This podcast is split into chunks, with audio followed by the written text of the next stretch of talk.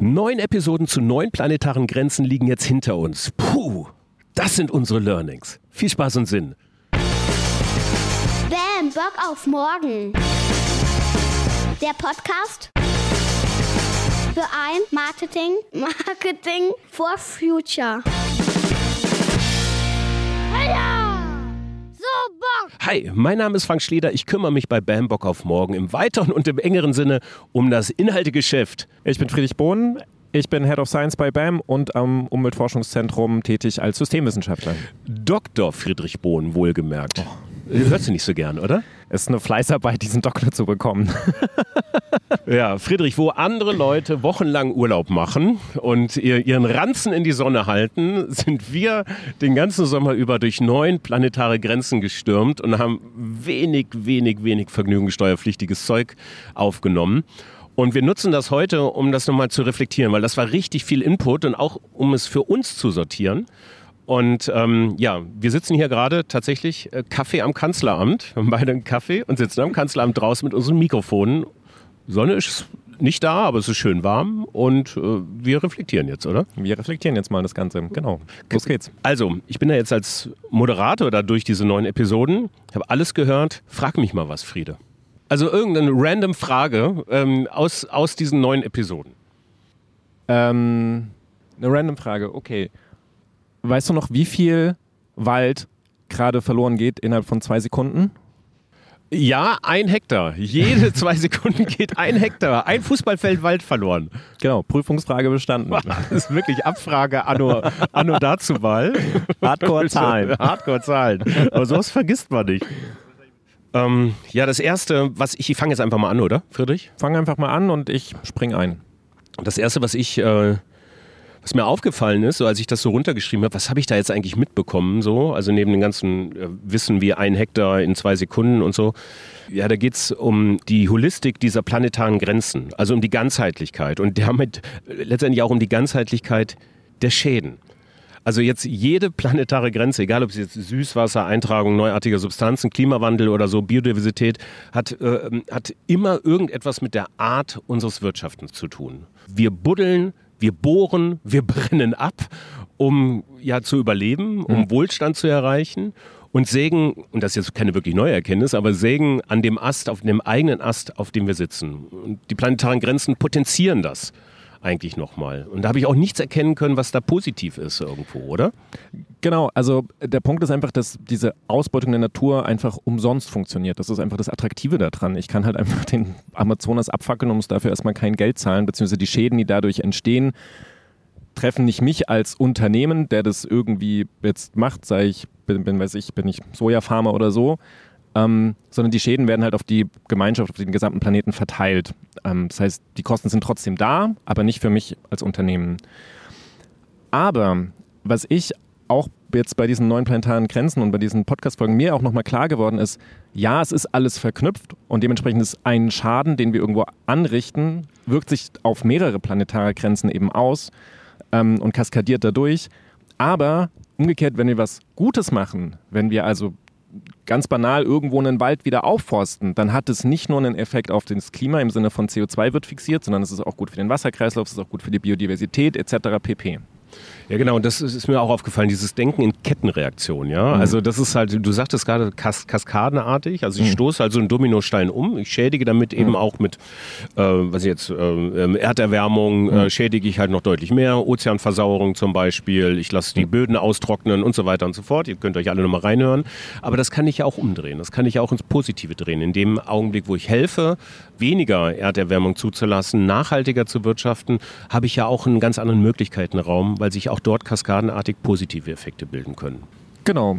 Und ich glaube auch, dass diese, dass diese Geschichte mehr zu erzählen ist oder diese Geschichten, die da verborgen sind. Dass man eben nicht immer nur auf CO2 und klimaneutral achtet, was jetzt eh sozusagen passé ist, sondern dass man sich überlegt, okay, was ist denn für mein Unternehmen, welche planetare Grenze ist denn die, für die ich mich irgendwie verantwortlich fühle oder zwei oder drei und versucht darüber dann die Geschichte zu erzählen, warum ich in die Transformation gegangen bin als Unternehmen. Warum habe ich angefangen, mich zu ändern? Und wenn ich mich eben mit dem Austragung von irgendwelchen krassen fremden Stoffen beschäftige, aber jetzt meine CO2-Bilanz jetzt nicht so schlimm ist, dann ist, muss ich mich eben auf diese Austragung von fremden Substanzen halt konzentrieren und kann da richtig viel machen. Und ich glaube, dass das zu vermitteln, ist wahrscheinlich eine Aufgabe auch des Marketings, einfach diese ganzen neuen Achsen mehr zu erzählen und nicht immer nur auf CO2 zu achten. Ja, das ist tatsächlich Fluch und Segen gleichzeitig. Ich habe natürlich in der Kommunikation viel mehr Möglichkeiten, also der Möglichkeitenraum weitet sich.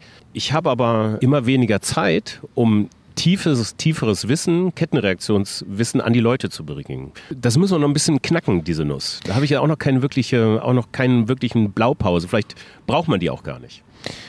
Ja, weiß nicht, ob es eine Blaupause braucht, äh, aber die, die Herausforderung, also sich der Herausforderung zu stellen, finde ich schon echt wichtig. Und ich finde bei diesen ganzen ganz einfachen Botschaften, die, die sind dann irgendwie ein kurzzeitiger Aufreger oder so, die, aber das bleibt immer eher an der Oberfläche. Man, man, man, man verändert halt weder sich noch irgendwen anders, indem man irgendwelche solchen kurzen Dinge macht, sondern so, ah, mh, mm, Schimpfe, Schimpfe, so. Und auf der anderen Seite, also ich wehre mich immer so ein bisschen, dass die Leute keine komplizierten und komplexen Sachen verstehen, ähm, wenn man sich einfach anschaut, die Zuschauerzahlen von Game of Thrones. Das ist eine extrem komplizierte Geschichte, mhm. die über zig Stunden erzählt wird und die Leute haben Bock drauf. Also dementsprechend ist eigentlich eher die Frage, wie müssen wir die Sachen erzählen und nicht zu sagen, ja, es muss alles immer einfach sein. Das ist, das ist mir zu einfach. Also du meinst dann über gutes äh, Storytelling? Ja, und ja. sich da wirklich Gedanken zu machen, wie das eine dann auch ins andere greift. Wie mache ich das mit, also macht man ja eh, wenn man jetzt irgendeine Kampagne macht, dass man ja nicht nur einen Twitter-Post entwirft, sondern das ist ja eh eine kompliziertere Geschichte. Mhm. Aber vielleicht müssen diese Geschichten noch ein Level größer und umfangreicher sein, als jetzt eben immer nur ein kleines Produkt oder ein klein, auf ein kleines Ziel hin ausgelegt. Ja. Okay, accepted. Aber unterm Strich ist klar, es geht um Kettenreaktionen, um mhm. das Verständnis für Wirkungsweisen mhm. Und das ist eigentlich eine hervorragende Kommunikationsaufgabe. Eigentlich sind die, ähm, die Ausgangslage ist gut. Ja. Wenn man denn die richtigen Proofpoints hat im Unternehmen. Ne? Also das ist natürlich sehr wichtig, ähm, auch erstmal was an den Start zu bringen, äh, was in Richtung nachhaltiges Wirtschaft, nachhaltige Markenführung geht und eben diese Schädigung der planetaren Grenzen, das ist natürlich ein wunderbarer Raum, in dem mhm. man auch Unternehmer stattfinden kann, auch bedient. Aber das ist also sowohl für mich jetzt tatsächlich eine äh, Lesson learned aus, aus diesem Projekt mit den planetaren Grenzen, aber auch generell jetzt aus dem ersten, äh, was haben wir jetzt, acht Monaten BAM schon, ähm, dass es einfach auf der einen Seite eben dieses viele Wissen aus der Wissenschaft gibt, das eben immer eine gewisse Allgemeingültigkeit und eine gewisse Abstraktion hat. Und das jetzt wiederum auf eine Herausforderung, die ein Unternehmen hat, runterzubrechen, ist extrem schwer. Also in vielen Diskussionen, die wir mit Leuten geführt haben, wo es immer so, ja, was soll ich denn jetzt machen? Und das ist nicht so leicht, das als Wissenschaftler zu sagen. Ich glaube, dass es da mehr die Synergie eben braucht zwischen Leuten aus dem Unternehmen und der Wissenschaft und die zusammenzubringen und gemeinsam zu überlegen, wie machen wir denn das jetzt? Weil die Wissenschaft kann diese konkreten Lösungen auch nicht liefern, aber sie kann eben auf die ganzen Kettenreaktionen hinweisen, über die man sich Gedanken machen müsste. Und dann muss man es aber trotzdem wieder für den speziellen Fall eines Unternehmens rausarbeiten. Ja. Ja, gut. Kommen wir rüber zum zweiten Punkt, was mir auch aufgefallen ist.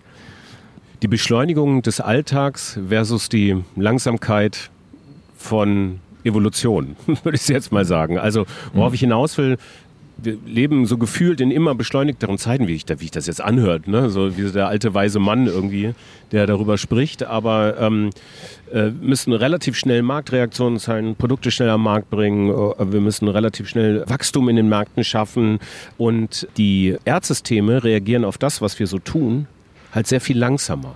Also Beispiel ist die Abholzung jetzt zugunsten von Futtermittel für Rinder im Amazonas-Regengebiet, mhm. ähm, damit wir zu Weihnachten und an jedem Wochenende ähm, grillen können, so in Europa. Aber der Amazonas, das System, das ganze Ökosystem, das reagiert sehr langsam. Da kann womöglich erst in 80 oder 100 Jahren können wirkliche Kipppunkte erreicht sein und deutliche Schäden zutage treten. Und das ist ein Problem so. Ich finde, Leute, also bestes Beispiel ist ja die Dürre. Da haben wir uns mhm. die letzten Wochen immer wieder mal drüber unterhalten. Es regnet doch, ist doch hm. alles super hier. Äh, und ähm, die Leute vergessen, dass wir eigentlich in der größten Dürre seit wann leben? Seit 2018 oder sowas? Im Jahr 2018 ging es im Prinzip los. Also wir ja. sehen das in unseren Daten, dass, dass da äh, was ins Rutschen gekommen ist. So. Und dann ist das, wenn es regnet, halt weg, der Gedanke. Ist doch alles gut. So. Und Ja, also dieses Zulassen von Langsamkeit in einer schnelllebigen Welt. Ich weiß nicht, vielleicht muss man im Unternehmen so ein CLO oder so einrichten, ein Chief Langsamkeitsofficer der, oder eine, die, die Ja. dann erstmal sagt, Moment. Ne? Aber gut, da gibt es in vielen Unternehmen wahrscheinlich auch genug von, aber, Ja. aber die interpretier interpretieren ihre Rolle anders. Ja, aber das ist, ähm, das ist mir, das ist mir halt immer wieder gekommen, dass wir eigentlich den Faktor Zeit äh, immer wieder auch neu bewerten dürfen, müssen tatsächlich, um, um äh, Evolution und in Erdsystemen zu verstehen. Jetzt muss ich zwei Sachen sagen. Das eine mit diesen, äh, noch ein, ein Punkt zu diesen Kipppunkten, ähm, der mir gerade noch einfällt. Es ist jetzt häufig so, dass, wie du sagst, es dauert eine ganze Weile, bis so ein Kipppunkt erreicht wird. Und unsere naive Vorstellung ist, oh, jetzt sind wir in dies, über diesen Kipppunkt drüber. Jetzt drehen wir einfach den Klimawandel durch Technologie oder wie auch immer. Wir drehen das wieder zurück und dann fallen wir wieder in das alte System zurück.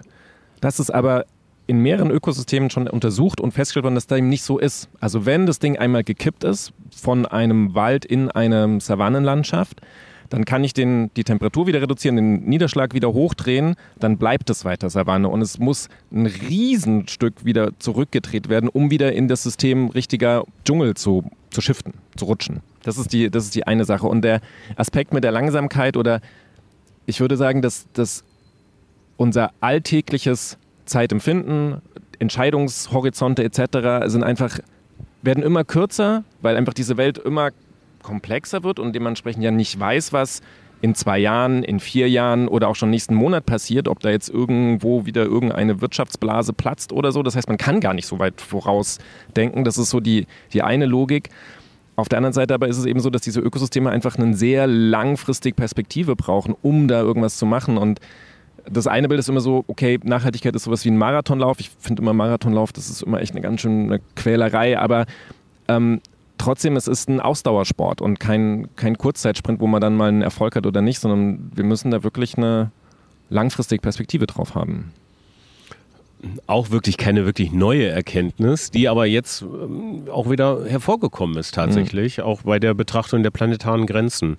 Ähm, die Langfristigkeit dieser Dinge. So ein, eine Kohlenstoffpumpe zum Beispiel, ne? das war, war Ozeanversauerung, die Episode. Diese kleinen Tierchen da, muschelähnlichen Wesen, die, ähm, die irgendwann sind sie tot und sinken dann zum, zum Meeresgrund und binden dann dort CO2, was dann irgendwann tausend Jahre später ähm, durch die Strömung wieder, wieder freigesetzt wird. Das funktioniert halt über einen sehr langen Zeitraum nur. Ne? Und ist auch kein Wunder, wenn man sich mal überlegt, dass Evolution, wie, wie alt ist die Erde? Vier Milliarden Jahre? Weiß man das Genau, genau? ja, ungefähr. Vier So. Milliarden und vier Milliarden haben wir noch vor uns, bevor die Sonne uns dann auffrisst. Echt? Quasi. Weiß man das schon? Kann man ungefähr abschätzen. Na, dann noch mal ran. Also Halbzeit. Halbzeit. So, neue, neue, neue Taktik für die zweite Halbzeit, bitte. Okay, okay. Äh, Das ist ein anderes Thema. Also vielleicht machen wir darüber mal was. Ne? Ja, also die Entdeckung der Langsamkeit. Vielleicht sollte jeder das Buch nochmal von Stanley Dolny lesen. Ein ganz tolles Buch, ich empfehle es hiermit. Genau, also ne, aber auch bei diesen ähm, ganzen chemischen Stoffen, die seit 100 Jahren eben jetzt inzwischen unterwegs sind. Ähm, oder eben einfach, wenn man sich nur anschaut, wie lange wird ein Baum leben? Der lebt halt einfach mal länger als ein Mensch. Da reden wir, fangen wir bei 120 Jahren erst an, ähm, sozusagen mit alt werden. Und daher kommt ja wiederum auch dieser Nachhaltigkeitsaspekt. Es war ja genau aus dieser Erkenntnis heraus, oh, wir müssen wirklich langfristig im Voraus die Wälder im Harz lustigerweise, da ist das entstanden, äh, managen, um dieses Erdsystem halt zu erhalten für uns Mhm. als Nutzung und als Quelle auch des Wohlstands am Ende. Ja. Es ist nicht alles jetzt, was glänzt. Genau. Der dritte Punkt, den ich hatte, das war jetzt, das ging so ein bisschen in die Forschung rein. Also wie ihr so forscht. Da kam so eine Disziplin immer auf. Die hatte ich ähm, mal im Grundstudium, also ich habe VWL studiert, das ist eigentlich ein relativ mathematisches Studium in gewisser Weise auch. Und ähm, wir hatten im Grundstudium Statistik. Und das ist, ähm, das war für mich immer eigentlich, also wirklich eine schwierige Disziplin. Ich habe das nie so richtig durch, durchstiegen, so mit Ach und Krach immer so geschafft. Aber viel in der Wissenschaft heute funktioniert über Statistik. Also meine dritte Erkenntnis ist The Rise of Statistik. Ähm, auch sowas wie ähm, jetzt hier die KI, ChatGPT, sind ja statistische Variablen, das sind ja Wahrscheinlichkeitsberechnungen, welches Wort mit welcher Wahrscheinlichkeit als nächstes kommt. So. Und so hat auch in der Naturwissenschaft viele, deine Ko Kollegin und du ja auch, wer war das denn? Johanna Metzger vom Hm. Süßwasser. Dann steht die da im Wald und baut da irgendwie sich 600 Messpunkte hin in einer Fläche von, boah, was war das, 100 mal 100 Meter oder sowas. genau. Misst das jahrelang oben, unten und sowas, kommen unfassbar viele Daten raus. Ja, und dann fangen die an, einen Teilbereich dann zu statistisch zu interpolieren, also hochzurechnen auf, auf andere Systeme. So. Das hatte mich überrascht und das war eine Erkenntnis, die ich habe. The Rise of Statistik, wie, wie wichtig dann auch bestimmte Teilbereiche einer Wissenschaft sind. Ja. Ja, wir, ich finde immer Statistik, also wie du es gerade schon gesagt hast, so im Studium ist so ein, oh nee, jetzt ist Statistikvorlesung. Äh, wir brauchen anscheinend nicht nur BAM, sondern wir brauchen auch Bass, also Bock auf Statistik. Okay, okay. Ne? Weil es eigentlich, also äh, am Anfang fand ich das auch immer nicht so spannend, aber je mehr ich mich damit beschäftige, desto faszinierender finde ich das. Mm, Was, was ich bei der ganzen Sache auch noch rausgenommen habe, ist auch, wie viele unterschiedliche Wissenschaftler denn eigentlich daran arbeiten. Ne? Also es gibt erstmal diese Sache, okay, wir müssen diese ganzen Messstationen aufbauen. Das ist eine Heidenarbeit und das an verschiedenen Orten der Welt. Und selbst dann sind alle immer noch, äh, das sind nur noch zu wenige. Also hier, wo ähm, Rico in, über den Amazonas redet und sagt, naja, es gibt halt nur ein paar Messpunkte dort einfach, wo wir das wirklich gut messen können. Und dann braucht man eben die Statistik, um das zu verallgemeinern, um irgendwelche Wirkmechanismen eben zu verstehen. Und der nächste Schritt dann ist eigentlich der zu sagen, okay, wenn wir jetzt irgendwie verstehen, wie da ein Puzzleteil funktioniert, wie ein Zahnrad aufgebaut ist, dann müssen wir das wiederum in das große Ganze reinsetzen, um zu schauen, funktioniert das auch im großen Ganzen noch? Also haben wir das wirklich verstanden oder ist es nur so ein kleines Puzzleteil, was irgendwie jetzt ganz nett ist? Um dann wiederum halt Prognosen für die Zukunft zu haben, aber am Ende geht es eigentlich darum, Entscheidungen zu treffen. Wir brauchen dann eben die Modelle, die uns sagen, was passiert denn, wenn ich das oder jenes tue? Was mir auch äh, in dem Zusammenhang aufgefallen ist, wo du gerade gesagt hast, so viele Leute arbeiten da immer dran, wie viel Aufwand auch betrieben wird, um zu Wissen zu kommen. Ja, also mh, wer war das denn? Äh, Beate Escher hier, Eintragung neuartiger Substanzen.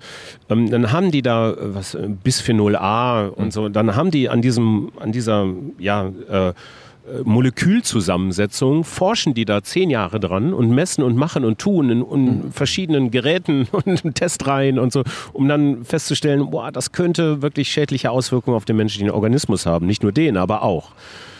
So, und dann ändert, ähm, äh, dann ändern findige Chemiker ähm, in der entsprechenden Chemieindustrie äh, ein, eine Molekülstruktur und dann müssen die wieder zehn Jahre ähm, weitermachen, um dann wieder gegen zu beweisen, dass das womöglich auch schädlich ist. ist aber eigentlich klar.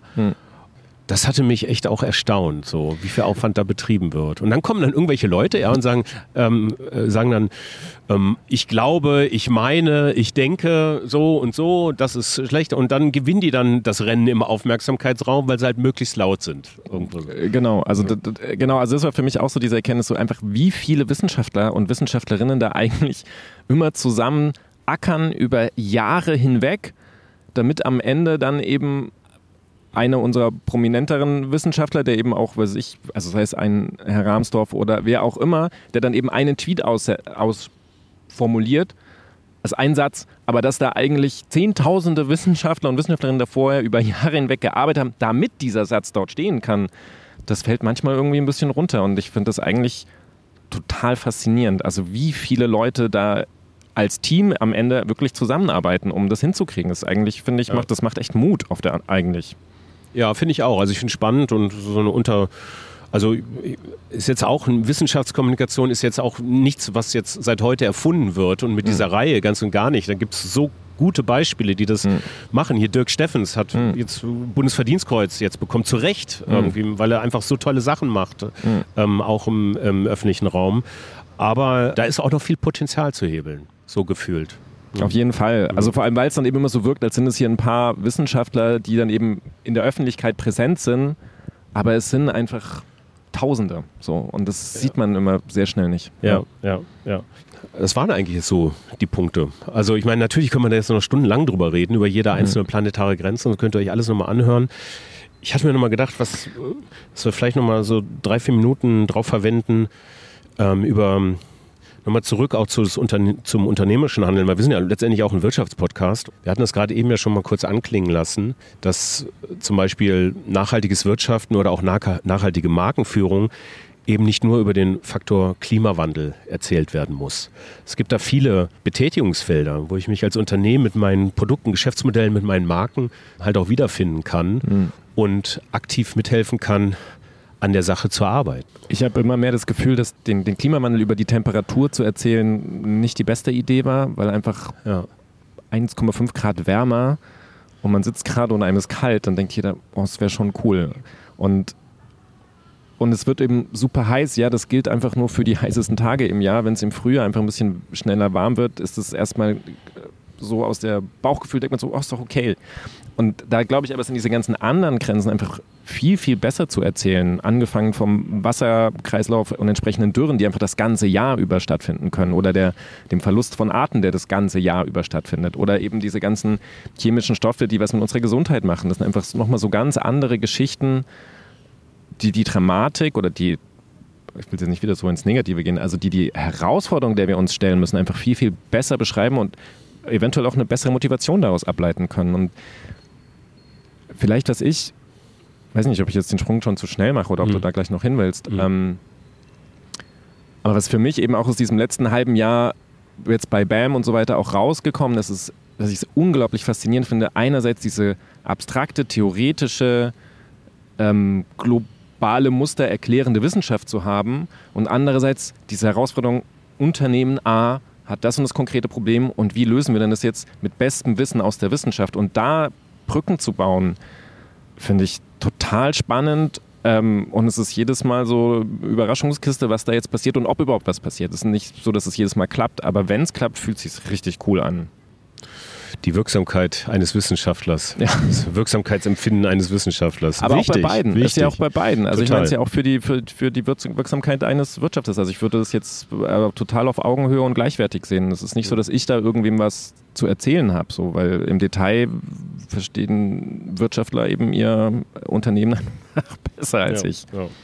Ja, ich glaube ja auch dann noch, jetzt komme ich ja ein bisschen wieder in die Betriebswirtschaft, so ein bisschen mit Bullshit-Bingo irgendwie. Ich glaube, dass sich, dass das ähm, auch ein wunderbarer eine wunderbare Möglichkeit ist für Value Creation, also den Wert, den Markenwert, jetzt kommen wir Marketing, mhm. den Markenwert eines Unternehmens auch zu erhöhen, indem ich eben diese Aspekte in meine unternehmerische Tätigkeit mit einbeziehe, Markenführung langfristig begreife, nachhaltiger begreife und auch aktiv mithelfe, uns aus der Scheiße da zu holen irgendwo. Ich bin davon überzeugt, dass es nicht nur mit Kosten, auch auf jeden Fall auch Kosten zu tun hat, aber dass das eigentlich auch Investitionen in eine langfristig gedachte Markenführung ähm, zu tun hat. So. Und das muss, muss man sich dann auch in wirtschaftlich schwierigen Zeiten, Marktumfeldern, wie wir es jetzt gerade haben, hohe Inflation, weiß ich, Sparverhalten der Verbrauchenden und so weiter und so fort dann auch immer wieder hervorruft, äh, dass man vielleicht da auch langfristiger denkt. Ich glaube, was, was da, um die, die Begrifflichkeit noch zu ergänzen, dieser Begriff der Nachhaltigkeit einfach auch schon so durchgelutscht ist und immer mehr diesen, diesen Zusatz, äh, da wird was verboten, da wird was limitiert, das ist Reduktion von Wohlstand etc. konnotiert, irgendwie, irgendwie so ein bisschen mitschwingt. Aber eigentlich geht es bei Nachhaltigkeit genau um das Gegenteil. Es geht um gesundes Leben, es geht um ein schönes und erfülltes Leben, es geht um Sauberkeit und so weiter. Und das sind eigentlich alles Sachen, wo jeder sagt, ja, möchte ich eigentlich haben. Und ich hoffe, dass wir diese Wende irgendwann hinkriegen. Und wenn wir dann zurückblicken auf das heutige Jahr oder auf die 20er und 10er Jahre aus den 2000er Jahren, dass man dann sagt so, oh ey, das war echt so eine dreckige, ungesunde Rotz. Wir haben ja quasi alle da auf so einem Müllberg geliebt. Wie eklig war das eigentlich und wie schön ist es jetzt? Ja, sehr schön. Das ist ja dann auch, trotz aller Finanzkennzahlen, Value Creation, wo wir jetzt in BWL-Jargon sind, am Ende auch eine ethische Frage, finde ich. Na, also will man weiterhin ähm, Teil eines mitunter toxischen Geschäftsmodells sein, mhm. vielleicht sogar toxischen Wirtschaftssystems. Ich will jetzt aber nicht in so eine mhm. Systemtheorie rein, aber ähm, dass äh, ja allein nicht dem, dem Wachstum finanzieller KPIs halt ihren Raum gibt oder wollen wir halt einfach auf Bock auf morgen haben, ja? Mhm. Also verantwortungsvoll ähm, wirtschaften, wirksam sein, anpacken und das gilt äh, vielleicht auch für alle Unternehmensteile, nicht nur vielleicht. Das gilt mhm. fürs Procurement, also den Einkauf, wie für die Produktentwicklung, wie auch für Marketing und Sales letztendlich. Und ich finde, dass diese planetaren Grenzen einfach ein wunderbarer Rahmen sind, der viel zu wenig erzählt wird, eine wunderbare Schablone, die man einfach mal auf sein Unternehmen legen kann und einfach mal Inventur machen kann. Da helfen wir übrigens gerne bei, bei BAM, oder? Auf jeden Fall. Ja? Ja. Also äh, schreibt uns gerne an, wenn ihr so eine gewisse Form von Opportunity Mapping oder so einen Tag Workshop äh, machen wollt und einfach mal, mal gucken wollt, äh, wie unsere Marke, unsere Produkte eigentlich in diese planetaren Grenzen so reinfallen und was man da so alles mitmachen kann. Glaube, da können wir ganz gut helfen. Genau. Und ich finde es auch für uns als Wissenschaftlerinnen eben super spannend, weil es einfach manchmal Probleme aufwirft, über die wir uns manchmal keine Gedanken machen, die dann aber wieder inspirierend sind, um tatsächlich die Forschung auch voranzubringen. Also es ist wirklich ein Win-Win-Win-Win-Win-Situation Ja. am Ende. Cool. Ja, Friedrich, vielen Dank. Das war unsere Reflexion. Kaffee am Kanzleramt. Kaffee ist leer. Wir treffen die anderen jetzt gleich. Genau. It's Team Day. Ja. Und dann gehen wir jetzt mal hin.